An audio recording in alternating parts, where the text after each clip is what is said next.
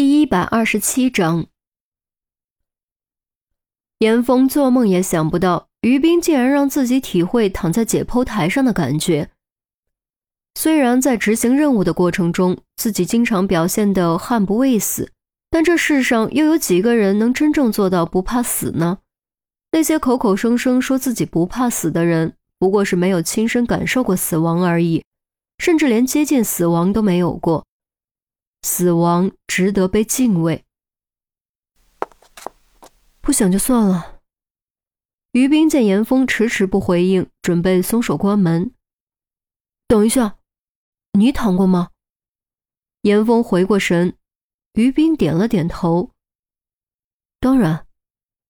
原来法医都有自己往解剖台上躺的癖好吗？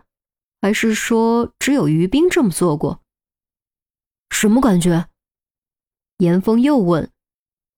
于冰缓缓吐出两个字：“孤独。”这个答案倒是蛮出乎意料的，因为在现实生活中，于冰就表现得不怎么合群，而这种性格的人往往已经习惯了孤独。不过转念一想，于冰也仅仅是线下比较孤僻而已，线上还是蛮活跃的。这样的性格定义为孤僻，其实有失偏颇。好吧，我试试。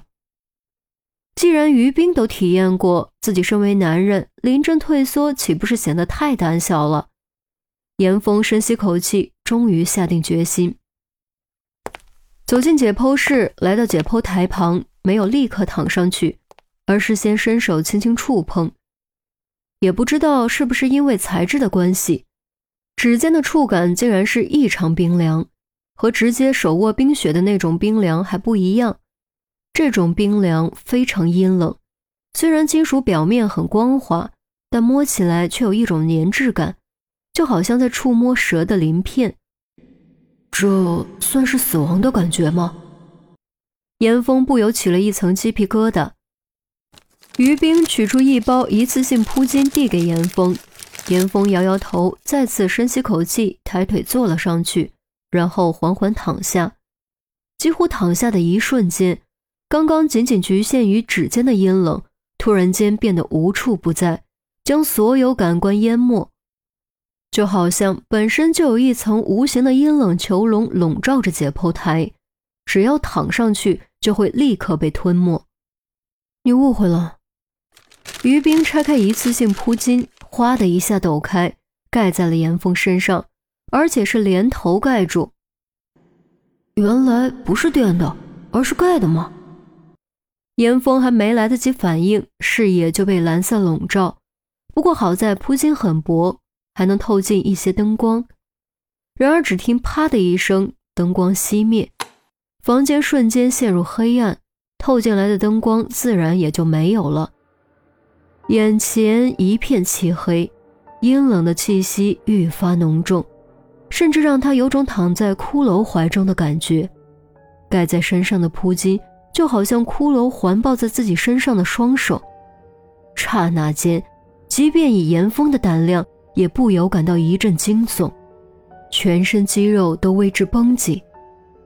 其实上次在医院太平间就有过类似的情况，但那次至少有光，而且旁边还躺着于西和郑月。更重要的是。上次是为了给叶少天设陷阱，根本没心思仔细感受。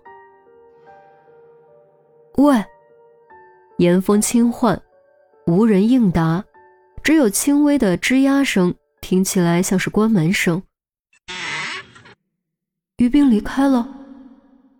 由于全身都盖着铺巾，所以严峰无法确定于冰到底有没有离开，只能竖起耳朵仔细倾听。没有声音，没有声音，没有声音。偌大的解剖室静悄悄的，死寂的黑暗如亡灵的阴影，笼罩在每一个角落，也压在他的身上。这一刻，黑暗也好像有了重量，压得他有点喘不过气。当然，理智让他很清楚，这一切都是错觉，只不过是生物本能的恐惧而已。只要掀开铺巾，翻身起来，打开灯，一切都和平常没有任何区别，根本没有任何危险可言。可是也不知道为什么，一股无形的力量遏制住了这种冲动，让他感觉手腕、脚踝乃至脖子都被枷锁给禁锢住了。这就是死亡的感觉吗？以前他曾经听说过，人在彻底死亡之前会经历一段充满黑暗、孤独、冷寂的时间，在这段时间中，意识是清醒的。但已经脱离了对身体的感知和控制，以完全没有保护的原始状态走向黑暗的深渊。他从不知道那是怎样的一种感觉，但此时此刻，他感觉自己就是那一团失去肉体保护的灵魂，如一朵小小的火焰，在无边无际的阴冷黑暗中飘荡摇曳，瑟瑟发抖。他想呐喊，却发不出声音；他想逃跑。却找不到方向，在这永恒的黑暗中，他是孤寂的、渺小的、无力的。他的一切情绪都微不足道，他的一切感受都毫无意义，因为最终一切都会在死亡的深渊中归于虚无。既然一切都毫无意义，既然一切都将归于虚无，那么恐惧有什么意义呢？不止恐惧，还有孤独，乃至死亡本身都没有任何意义。只有活着的时候才有意义。只要死了，对自身而言就什么都没了，没有恐惧，没有孤独，也不再存在所谓的死亡。想到这儿，严峰忽然感觉不那么害怕了。黑暗带来的压抑感，以及被阴冷淹没的窒息感，随之渐渐释然。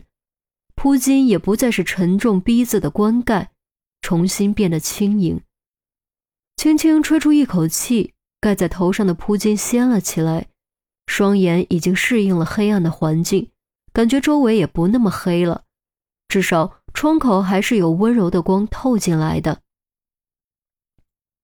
真没想到，就这么一躺，我居然想了这么多。千万不能让他知道，否则非笑我不可。严峰自嘲笑笑，掀开铺巾，坐起身，跳下解剖台，来到门前，并没有开灯，直接拉开门走了出去。于冰就站在门口，也不知道到底是在发呆还是在想事情。见严峰出来，用有些惊讶的语气说：“你睡着了？没啊？为什么这么问？”严峰诧异：“你躺了半个多小时。”于冰道。半个多小时，我躺了这么久吗？严峰大吃一惊，赶紧掏出手机看时间。在他的感知中，自己就是刚躺下了一会儿而已，可能连五分钟都不到，怎么会过去半个小时呢？然而，当他掏出手机，点亮屏幕一看，顿时哑口无言。还真过了半个多小时，自己竟然在解剖台上躺了半个多小时。为什么完全没有感觉到呢？难道我真的沉浸在了死亡的错觉中，从而失去了对时间的正确感知吗？想到这儿，严峰不由得又打了个冷战。